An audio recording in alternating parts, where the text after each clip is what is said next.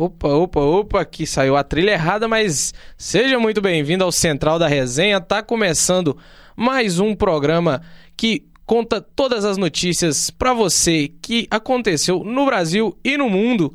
E hoje vamos com o nosso queridíssimo Christian Maia, que está aqui com a gente. Boa noite, Christian. Boa noite, boa noite, Rainer. Boa noite, Adailton. Boa noite a você que nos acompanha. É isso, e como você já adiantou aí, nós estamos também com o nosso querido Adailton Nogueira. Boa noite, Adailton. Boa noite, Rainer. Boa noite, Christian. Boa noite a todos que estão nos acompanhando aí pela Rádio PUC Minas, PUC Minas e através do YouTube também. É isso, vamos dar sequência ao nosso programa de hoje.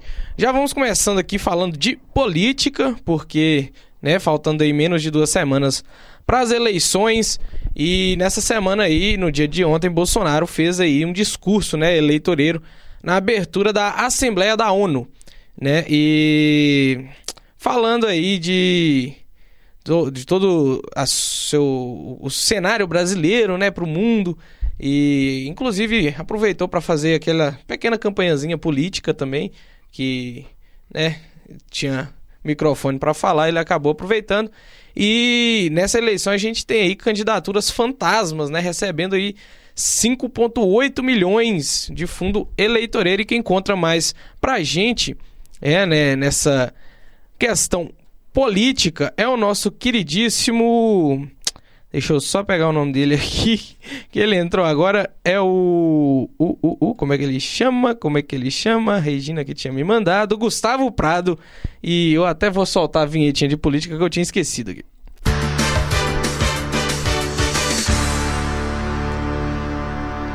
É isso, boa noite, boa Gustavo. Noite, da Central da Resenha. Bem, o clima político do país continua um tanto quanto tenso e não se tem a previsão de uma melhora. O presidente candidato à reeleição Jair Bolsonaro discursou na sua última terça-feira, dia 20, na abertura da Assembleia Geral da Organização das Nações Unidas, em Nova York. Durante seu discurso, Bolsonaro insistiu na sua afirmação de que durante seu governo não houve corrupção. Em suas palavras, o governo, abre aspas, extirpou a corrupção sistêmica do país, fecha aspas, ignorando assim os vários escândalos de corrupção, perdão, que vieram ao público nos últimos anos, tais como a compra superfaturada de equipamentos agrícolas, que ficou conhecido como tratoraço, e de vacinas da Covaxin, com preço mil por cento maior do que a própria fabricante anunciava seis meses antes. Vale lembrar que esses são apenas alguns exemplos dos vários escândalos envolvendo o governo federal durante a gestão de Jair Bolsonaro. E falando de corrupção, o jornal Estado de São Paulo fez um levantamento que foi publicado no último dia 20, onde foi apontado que pelo menos 5,8 milhões do fundo eleitoral teriam sido destinados a 12 candidaturas consideradas fantasmas, ou seja, aquelas que não fazem efetivamente campanha política.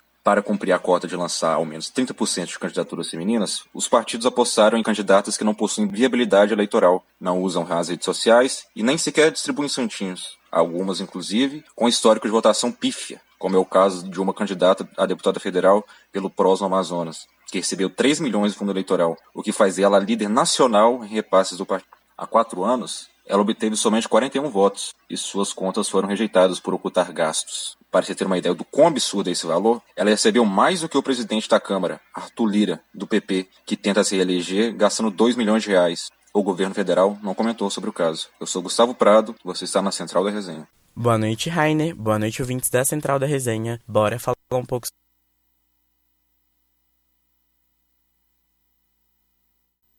É isso, então, Gustavo, a gente tava com um probleminha aqui no áudio do do YouTube, né? Na rádio tava tudo ok, mas no YouTube a gente teve um pequeno probleminha no áudio, mas já corrigimos e vamos seguindo aqui com o nosso programa que tem bastante coisa para falar aí também é, na cultura, né? Na, na verdade, vamos passar para os destaques aí da, do que aconteceu na nossa cidade de hoje, né? Nosso Brasilzão de meu Deus, que tem bastante coisa aí e quem traz pra gente mais detalhes, né? Tivemos aí ó, o helicóptero do deputado Ercílio Diniz que acabou caindo, né?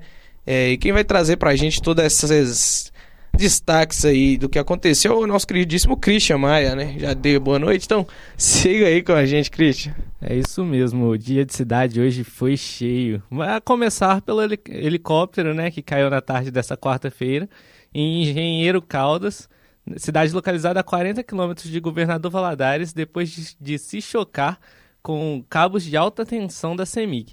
A aeronave que, que estava levando o deputado o candidato a deputado federal Ercílio Coelho Diniz, do MDB, candidato à reeleição, o vice-prefeito de governador Valadares, David Barroso, e o locutor Luciano Viana, que, que trabalhava na campanha, além do piloto Fabiano Rufino, é, se preparava para pousar em um campo de futebol na entrada da cidade, quando se chocou com fios de alta tensão e acabou caindo. A assessoria de imprensa do deputado informou que todos os envolvidos no acidente passam bem e foram socorridos no pronto socorro de governador Valadares. É com você, Rainer. É isso, né? Notícia aí bem assustadora, né? O, o, helicóptero caiu e graças a Deus todo mundo saiu né, vivo, até o que a gente sabe, tá todo mundo bem no momento, né? É, o SAMU vai prestar ali o atendimento.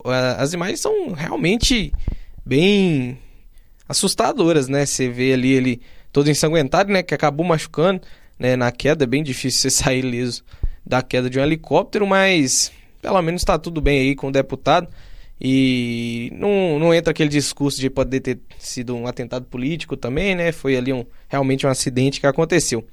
É, também tivemos aí um caminhão que tombou aqui na, na Avenida Nossa Senhora do Carmo, que deixou um caos aqui em BH hoje. O trânsito desde manhã cedo estava impraticável, estava realmente muito difícil.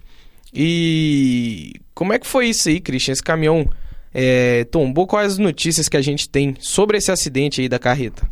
Exatamente, Rainer. Isso, esse acidente aconteceu logo de manhãzinha, quando geralmente os trabalhadores vão é, para os seus trabalhos né, no centro da cidade e acabou culminando também num outro fator que tivemos um protesto lá no, no centro, então deu uma complicada geral ali na cidade, mas vamos por etapas, vamos falar desse acidente envolvendo um caminhão lá na Nossa Senhora do Carmo. Esse acidente aconteceu de manhã, é, no sentido centro, é, no, ali na Nossa Senhora do Carmo, né? O acidente foi na altura da rua Colômbia, no bairro Sion região centro-sul da capital. O Corpo de Bombeiros e a Guarda Municipal, além da BH Trans, estiveram no local para auxiliar na ocorrência, já que o trânsito ali naquele setor ficou um caos. Segundo os militares, o caminhão tombou e é, colidiu com o poste e acabou tombando é, em cima de um carro de passeio.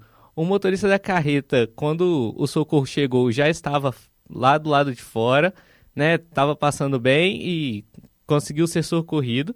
É, e com o impacto, o, o avião, o avião, perdão, com o impacto o caminhão acabou acertando também uma colmeia de abelhas e alguns moradores, alguns civis acabaram sendo picados ali com, por causa desse acidente, né? Então foi um, um acidente em dose dupla, eu diria.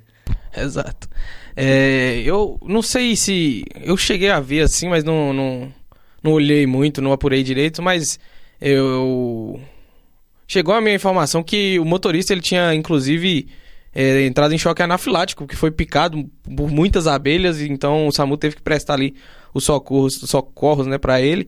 E então realmente foi um, um acidente em dose dupla aí que deixou o trânsito em BH um caos, né? Você falou também, e já vou puxar aqui desse ato da greve da enfermagem, né? Que também agravou essa situação do trânsito aqui na cidade de Belo Horizonte, realmente desde umas 10 da manhã, assim, o trânsito estava impraticável em todos os lugares da cidade. Aqui em BH é aquela coisa, né? Tem um acidente, a cidade inteira para, muito mal planejada, falta de obras, né? É, o governo, infelizmente, não tem trabalhado nisso.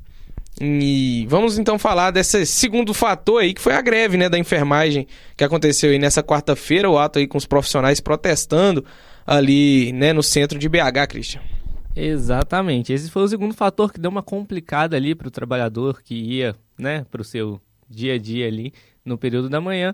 O, isso porque eles entraram, os, os médicos, né, os, as enfermeiras, melhor dizendo, entraram em greve nessa quarta-feira é, com, é, por causa de um protesto devido à suspensão da lei do piso salarial da categoria. A paralisação é, vai durar cerca de 24 horas e foi convocado pelo Fórum Nacional de Enfermagem. Em Belo Horizonte, as entidades do setor público e privado aderiram à mobilização e farão um ato na e fizeram um ato na Praça da Estação a partir das 8 horas, que seguiu para a Praça 7 no centro de Belo Horizonte. O Conselho Regional de Enfermagem em Minas Gerais, o COREM, afirmou que apoia a paralisação. É, tudo isso foi causado porque, em julho, o Congresso Nacional, é, sancionado pelo presidente Jair Bolsonaro, do PL, é, aprovou o piso salarial que define a remuneração mínima para enfermeiros, técnicos e auxiliares de enfermagem. A lei foi suspensa no início deste mês pelo ministro do Tribunal do, pelo ministro do Supremo Tribunal Federal, Luiz Roberto Barroso, que acatou um pedido das entidades ligadas ao setor hospitalar. E aí, devido a tudo isso, né, os enfermeiros, auxiliares e técnicos foram para a rua reivindicar um direito que já tinha sido aprovado e sancionado pelo presidente Jair Bolsonaro.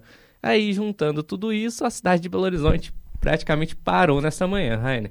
É, então teve aí esse né, manifesto aí dos enfermeiros que é totalmente plausível, né, visto que é um direito deles por lei que eles acabaram recebendo ali, mas é uma lei muito confusa, né, que foi é, um ato eleito, eleitoreiro aí do, de, do Senado, do, dos governadores, enfim, até do próprio Bolsonaro também que né, deu a canetada final ali, porque é, a lei foi otorgada, porém não, não tem nela escrito de onde vão ter que tirar os fundos para pagarem, né, os enfermeiros aí em cada estado. Então, os estados que já não têm dinheiro para muita coisa é, e muito dinheiro é realocado em coisas que né, não deveriam, é, o dinheiro que chega para ir para algumas áreas vai para bolso de político, isso a gente já é recorrente no Brasil inteiro. E não tem de onde vir esse dinheiro para os profissionais. É óbvio que eles têm que receber esse dinheiro, mas se você tem uma lei que não fala de onde tem que vir esse dinheiro, é uma lei que não existe, porque vai só agravar a situação, porque eles vão cobrar, eles vão querer cobrar o, din o dinheiro que eles têm por lei, né? Inclusive estão fazendo, mas é, fica nessa, porque eles vão ter esse dinheiro a mais, tá? Mas não vai receber, porque não tem de onde vir. E... De onde vai sair? Essa é a questão. Exato. A, a Casa da Moeda, né, aqui de, de Belo Horizonte não vai, de Belo Horizonte não, nacional do Brasil aqui não vai conseguir imprimir mais dinheiro, fazer mais dinheiro girar só porque essa lei foi aprovada. Exato. Você quebra a economia, então tem esse problema. É, é aquela coisa, né, de é o projeto Ciro Gomes, vamos imprimir mais dinheiro, não é assim que funciona a economia, que não tem de onde vir o dinheiro, então os profissionais ficam sem receber, o que é pior, inclusive, você aumenta o salário, mas não dá o salário para eles é, eles estão no direito deles de protestar, obviamente, mas isso aí é um agafe política enorme e tem que ser corrigido aí com é, muita pressa, né? Mesmo que esse, é, nesse cenário eleitoral é, a gente não vê nada acontecendo, né? não tem obra, não vai ter negócio de lei, não vai, projeto de lei, não tem nada, é só campanha política um em cima da outra, gente tentando se eleger. E, e fica nessa, né? Uma coisa bem chatinha.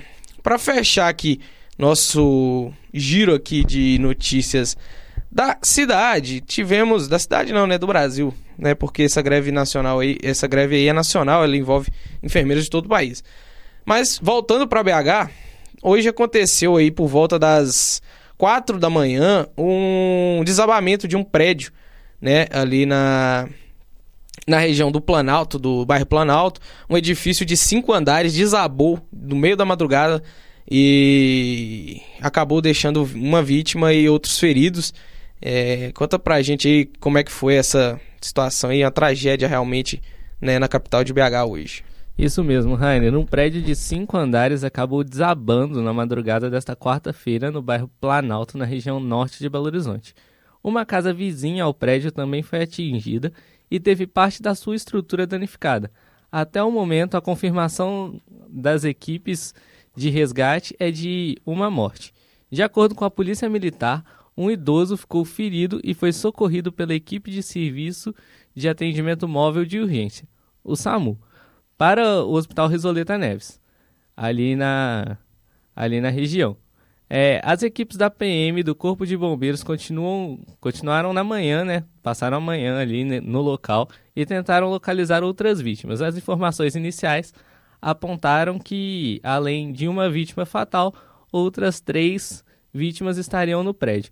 O desabamento ali ocorreu por volta das 4h50 da manhã e a causa ainda é desconhecida. A Defesa Civil de Belo Horizonte também foi acionada ali para o local. É, acompanhando esse desdobramento ao longo do dia, eu vi, Rainer e Adailton e amigos, que pode ser por causa de uma obra irregular ali sem autorização da prefeitura. Isso pode ter danificado não só a estrutura do imóvel, como também ali do solo sobrecarregado a base pode ter ocasionado tudo isso, né? Aí até o momento a prefeitura de Belo Horizonte, né, os responsáveis por fiscalizar esse tipo de situação ainda não se posicionou. É com você, Rainer. É, isso aí. O... Inclusive, esse prédio ele não tinha o alvará do, do Corpo de Bombeiros para ser construído. É, então, uma construção bem regular. Eu tenho até uma sonora do, de um pedreiro que estava trabalhando na obra, que ele falou que o prédio estava comprometido, que tinha problemas. É, no dia anterior, ele tinha dito. É, e, segundo ele, o inevitável aconteceu, infelizmente, deixando vítimas aí, né? É complicado demais e é, a empresa ali que né, tá por trás da obra, os arquitetos têm que responder por, por isso, porque né, foi um crime ali, porque uma pessoa acabou é, falecendo. É, vamos mudar um pouquinho de assunto agora. Antes de puxar para a cultura, vamos falar né, do dia do rádio, do dia do radialista, melhor dizendo, comumente comemorado no dia de hoje, né, 21 de setembro.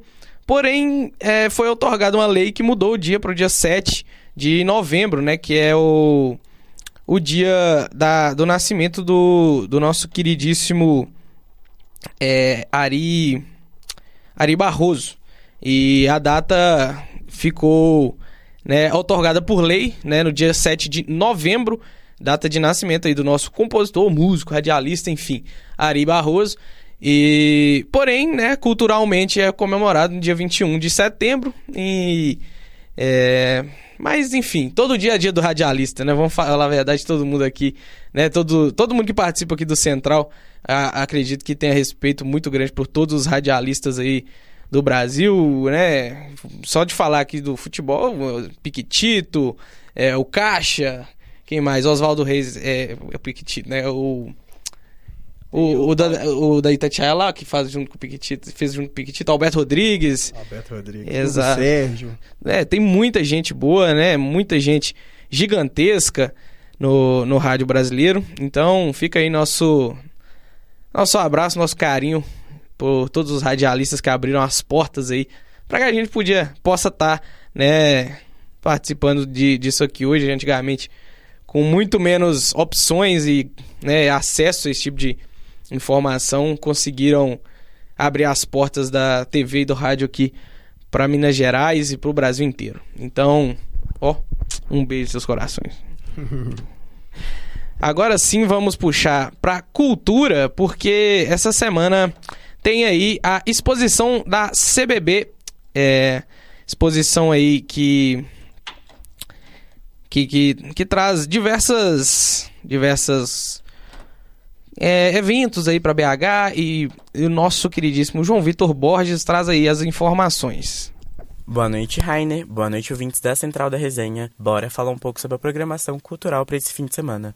O CCBB BH, que é o Centro Cultural Banco do Brasil, está inaugurando hoje, dia 21 de setembro, uma nova exposição, nomeada Cor e Forma, a Poesia do Equilíbrio. Nela, o artista plástico italiano Umberto Nigi está se apresentando pela primeira vez em Belo Horizonte. Na exposição, contará com mais de 100 obras, incluindo esculturas de madeira e telas do artista, fazendo um caminho pelas suas vivências em diferentes décadas, das décadas de 80, 90, 2000 e 2020. A exposição fica vigente até o dia 14 de novembro e o público tem acesso de quarta a segunda, das 10 às 22 horas, tendo entrada franca. Basta retirar o ingresso na bilheteria do museu ou pelo site. O CCBB BH está localizado na Praça da Liberdade, número 450, bairro Funcionários. Eu sou João Vitor Borges para os estúdios PUC Minas. É isso, João Vitor. Muito obrigado. Como sempre, BH recheado aí, né? De eventos e de é, programações culturais diversas aí para pro BHense, nosso queridíssimo povo de BH, que é um povo muito amoroso, muito receptivo, né? Realmente. é, BH é nós, né? Como falam. E agora vamos passar pro nosso queridíssimo esporte, que a glória a Deus, depois de muito tempo aqui, sem muita notícia, tem muita coisa para falar do cabuloso, tem muita coisa para falar do galão. Então, vamos falar de futebol, vamos falar de esporte.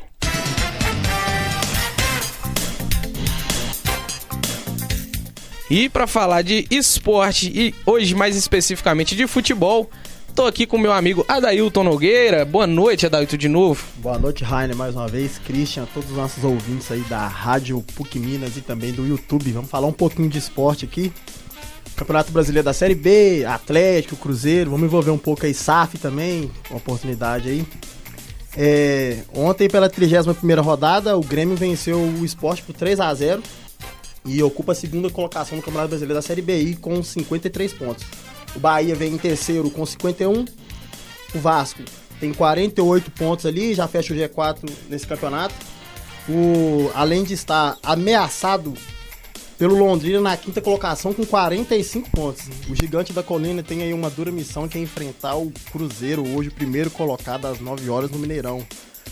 Agora, vamos com o noticiário atleticano. Caol Lancos, chega mais. Muito boa noite. E entre as principais notícias do Galo hoje, temos que a organizada do Atlético lança o Disque Balada. E Matias Aratio foi o primeiro alvo. Os integrantes da organizada do Galo abordaram Matias Aratio, que estava em um bar na região da Pampulha, na noite desta terça-feira, dia 20 de setembro. A situação ocorreu no mesmo dia em que uma das maiores organizadas do clube divulgou em suas redes sociais o Disque Balada, pedindo que os torcedores denunciem jogadores do elenco atleticano presentes em eventos. A iniciativa foi criada em um momento que o Atlético não vive uma boa fase no Campeonato Brasileiro a mensagem divulgada em tom de ameaças em suas redes sociais dizia: Viu algum jogador do Galo embalada? Entre em contato. É só mandar uma foto e localização. O resto, deixe com a gente. Zaratio se pronunciou dizendo que estava com a família, que vinha da Argentina e que poderia ser cobrado sim, mas sua família ficou bastante assustada. O zagueiro Júnior Alonso, que está com a seleção do Paraguai e que será desfalque no próximo embate contra o Palmeiras, se manifestou em suas redes sociais em defesa de Zaratio, desejando-lhe força e lembrando que somos todos humanos, em momentos de festa como as do ano passado e em momentos como os vividos hoje em dia. Cauã Lucas, a central da resenha. Tô mutado. É isso aí, nosso queridíssimo Cauã Lucas falando aí do do Atlético. O João Lima tá aqui, inclusive, vai trazer mais coisas do Atlético pra gente que ficou faltando, João, que tem aí a chapa, né, única do Atlético, tem muita coisa sobre SAF, o que, que que faltou aí de falar de Atlético Mineiro? Boa noite, ouvintes da Rádio PUC Minas. Boa noite, assistentes do YouTube. É, na tarde de hoje, diretoria, jogadores e comissão técnica é, se reuniram né, para falar um pouco do ano, é, muita cobrança envolvida, e o comandante alvinegro Alex Stival, o Cuca, disse as seguintes palavras: Acho que os diretores for, foram felizes de cobrar, porque a estrutura, o salário está em dia, precisamos reagir, ainda podemos acabar bem o campeonato. Reunião com otimismo. É, a reunião ela é importante nesse momento, né, pelo momento em que o Atlético vive na temporada. A última vitória em casa é, pelo Campeonato Brasileiro foi no dia 25 de junho, partida contra o Fortaleza. É, então, é mais que necessário essa cobrança e vamos ver as cenas dos próximos capítulos. É isso aí, valeu, João. É, realmente o Galo tá precisando reagir, né? Porque tá deixando escapar a Libertadores, tá ficando distante o sonho. É, cair acho que não vai, que já tem aí 38 pontos, se eu não me engano, né? 40? 41 pontos. Então fica bem difícil aí, né? Alguma, amea algum ameaço de ser rebaixado, mas Libertadores fica difícil. O Galo tem só 5 pontos nos últimos 15 aí disputados, uma coisa assim, né? Então, realmente, situação bem difícil e precisa dar resultado é, dentro de campo rápido. E vamos ver se o Cuca fica, né, pro próximo ano. É, é, informações que saem nas redes sociais, alguns falam que fica, mas né, a gente não sabe. O Cuca ainda não Não estava aparecendo. O Cuca ainda não reuniu com a diretoria para decidir o ponto final da sua trajetória. E puxando um gancho que, que você falou, Raine, ano que vem o Atlético é, estreia né, seu novo estádio, a Arena, e seria um desastre financeiramente, tanto para público, preço de ingresso, estrear fora da Libertadores. Então a, A reunião ela vem num momento muito importante e decisivo da temporada. Exato, é um ponto bem importante que você levantou, né? O Galo tá aí com essa crise financeira aí que já foi, né, é, divulgada, tá tendo que vai é, tá a reunião de contas aí tá marcada já para acontecer, né, para fazer o balanço das contas e realmente não ir para Libertadores com estádio novo, que vai ser a principal fonte de, fonte de renda do Galo é, para os próximos anos. É, fora da Libertadores, onde o, ingresso é mais caro, a busca é maior, é, fica aí bom, bem complicado mesmo. Então tem que reagir para já, se o Atlético né, não quiser ter mais dificuldades que já está tendo. E também, para finalizar, para finalizar também a gente agora enfrenta dois concorrentes diretos é, para o título, que Palmeiras, líder do campeonato, a gente enfrenta na próxima quarta. E depois a gente pega o Fluminense, dois jogos em casa, mas o retrospecto atleticano em casa não é bom. O Atlético vem demonstrando fraqueza e falhas é, jogando em casa. E tá na hora de mostrar pra torcida, é hora também da torcida abraçar o time, né? Não é, abandonar neste momento. Nunca abandonou, mas é, agora mais do que nunca é hora de estar presente. É isso, valeu João. É, e vamos passar agora pro outro lado, vamos falar do cabuloso. Inclusive, Getúlio tá até te corrigindo, é teleouvintes. é... Teleouvintes. Valeu, GG. É isso, então vamos passar pro cabuloso, Adailton? Vamos sim, vamos agora ouvir as informações do Cruzeiro com a nossa querida Lavina Fernandes. Chega mais, Lavina. Boa noite, Adailton. Boa noite, Rainer. E boa noite a todos que estão nos ouvindo. Bora falar do lado azul da Lagoa? Hoje é dia de jogo, hein? Então bora de pré-jogo. A equipe celeste enfrenta hoje o Vasco pela 31ª rodada da Série B. A bola rola às 21 horas lá no Mineirão. Um jogo super importante e esperado pelos torcedores. Caso vença a partida, Cruzeiro Esporte Clube está oficialmente de volta à Série A. Para o confronto, Pesolano terá dois desfalques. Bidu, que está por fora por problemas pessoais, e Jajá, que sofreu uma pancada no treino de ontem. Os relacionados para o jogo são os goleiros Rafael Cabral e Gabriel Mesquita, Brock, Lucas Oliveira, Giovanni Jesus, Kaique, Marquinhos Cipriano, Gasolina, Rômulo e Zé Ivaldo. No meio de campo, Daniel Júnior, Felipe Machado, Léo Paz, Nelto Moura, Pablo Siles, Pedro Castro e William Oliveira. E lá na frente, Bruno Rodrigues, Edu, Lincoln, Luva Love, Rafa Silva e Estênio. Tô achando que hoje o Pesolano vai mandar um 3-4-3, hein? Com Cabral, Brock, Oliveira, Zé Ivaldo, Felipe Machado, Neto Moura, Cipriano, Bruno Rodrigues, Daniel Júnior, Luvanor e Edu. Vamos ver se eu acerto? É de se esperar uma grande festa no Gigante da Pampulha, já que a última parcial de ingresso soltada pelo clube era de 55 mil torcedores. Que a festa seja linda e sem mais confusões. Lavínia Fernandes para os estúdios PUC Minas. Essa aí foi a nossa querida Lavínia Fernandes com as informações do Cruzeiro. Rainer, com você. É isso, e vamos continuar aqui com, com o nosso Cruzeiro, porque hoje é um jogo decisivo, né? Contra o Vasco jogo que pode significar o acesso. E o Pedro dos Santos, nosso queridíssimo Pedrão, tá lá no Mineirão. E vamos ver o que ele tem pra gente lá de dentro. Boa noite, Pedrão. Como é que tá aí no nosso Mineirão?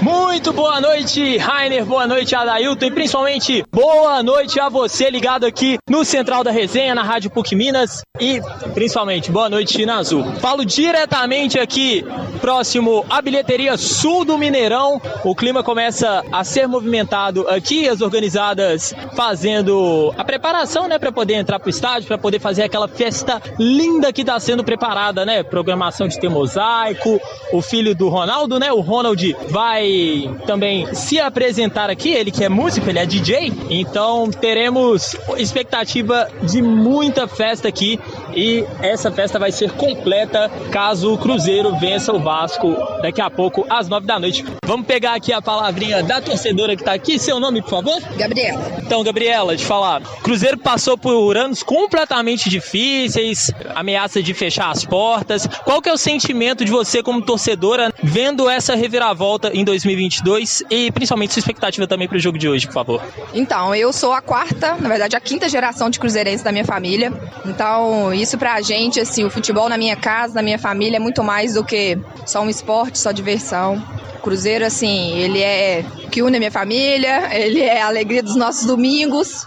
E a gente viveu três anos de tristeza, né, de sofrimento, mas não abandonamos o time. E agora chegou a hora de colher os frutos. Graças a Deus o Ronaldo veio, trouxe alívio no nosso coração. E a gente é um time multicampeão, então a gente sabia que o Cruzeiro voltaria e temos certeza que o Cruzeiro vai voltar muito mais forte. E hoje, 2 a 0 Cruzeiro. É isso aí, muito obrigado, Gabriela. E é isso, né? A bola rola então às nove da noite e a gente fica no aguardo aqui e todos os detalhes, todas as informações amanhã no Central da Resenha. É isso, tá combinado? Muito obrigado para a Rádio PUC Minas, repórter Pedro dos Santos. É isso, Pedrão. Muito obrigado aí. Tá lá no Mineirão. Daqui a pouquinho o jogo. Daqui a pouquinho não, né? Nove e meia que começa lá o jogo no Mineirão. Um jogo importantíssimo aí pra torcida do Cruzeiro. Muito representativo. Acho que o jogo, pra mim, né? é, falando por mim, o jogo do Criciúma foi esse jogo. Pra mim, na minha visão. Porque eu não sou tão meticuloso assim, tão metódico a esperar. Ah, o Londrina não consegue atingir a pontuação do Cruzeiro. Não, o Londrina não consegue atingir, já tem umas três rodadas, umas quatro rodadas. Não tem como. É, matematicamente, ok. Mas na combinação de resultado, tem aquela coisa toda ali. Eu já acreditava, depois do jogo do Criciúma, pra mim já valeu. E ali eu já tava satisfeito, sabe? É, mas, para quem é mais metódico, hoje jogo contra o Vasco, se vencer, tá oficialmente de volta para a Série A. É, vai ter uma festa bonita demais lá no Mineirão, vai ter mosaico. Ronaldo disse que tem novidade chegando aí, vamos esperar para ver o que que é que o nosso dono do, cru, do Cruzeiro tem para dizer. E é isso que a gente tinha pro esporte. Vamos só finalizar falando da convocação aí da, da seleção sub-17, não é isso, Christian? É, pro Mundial que vai acontecer no final do ano. É... Pode falar um pouquinho mais pra gente aí? Claro, claro. A técnica da, sub da seleção brasileira sub-17, Simone Jatobá, convocou hoje a seleção para o Mundial da categoria que vai acontecer em outubro lá na Índia, né? E a lista conta com 21 convocadas. Infelizmente, nós, né, devido à falta de, de, base aqui em Belo Horizonte, nós não temos nenhuma atleta atuando aqui que foi convocada, né? Mas a, a seleção está muito bem, está muito bem treinada, vai, foi campeã do Sul-Americano, foi é, vem se preparando muito bem. E ela vai, antes de ir pro, pro Mundial, né? Ela vai já no, nesse finalzinho de setembro, ali, pro dia 29, vai pra Espanha fazer um torneio amistoso lá contra o México e a China. E aí, após esses dois jogos amistosos, ela vai para a Índia, onde já inicia a preparação para a estreia. É isso então, valeu Christian. Por hoje a gente vai ficar só no futebol mesmo. Não vamos falar de outros esportes, não, porque teve muita coisa. E foi isso que a gente tinha do nosso queridíssimo esporte no nosso futebol. E vamos chegando ao fim né, do nosso programa de hoje, o Central da Resenha. Até passamos um pouquinho do tempo, mas coisinha pouca, porque né, falar de Cruzeiro Atlético aqui precisava de falar bastante, porque tinha muita coisa é, em aberto nos times. É, eu vou ficando por aqui. É, o programa de hoje né? E, lembrando, na verdade, você, para acompanhar nas redes, redes, sociais também do Central da Resenha no Instagram, que tá acontecendo muitos posts lá, muita notícia e informação. É, eu vou ficando por aqui, até amanhã, nesse, no mesmo horário, nas 6 horas. Hoje começamos até um pouquinho mais tarde, por uns probleminhas técnicos, mas é, amanhã, nas 6 horas, se tudo der certo, já tá aqui novamente nosso time de comentaristas, repórteres e correspondentes, temos de tudo, tem até fake vivo, vivo, tem off, tem tudo que vocês precisarem aí para se informar das no notícias do dia a dia. É, um abraço para todo mundo que acompanhou. Esse foi o Central da Resenha e até amanhã.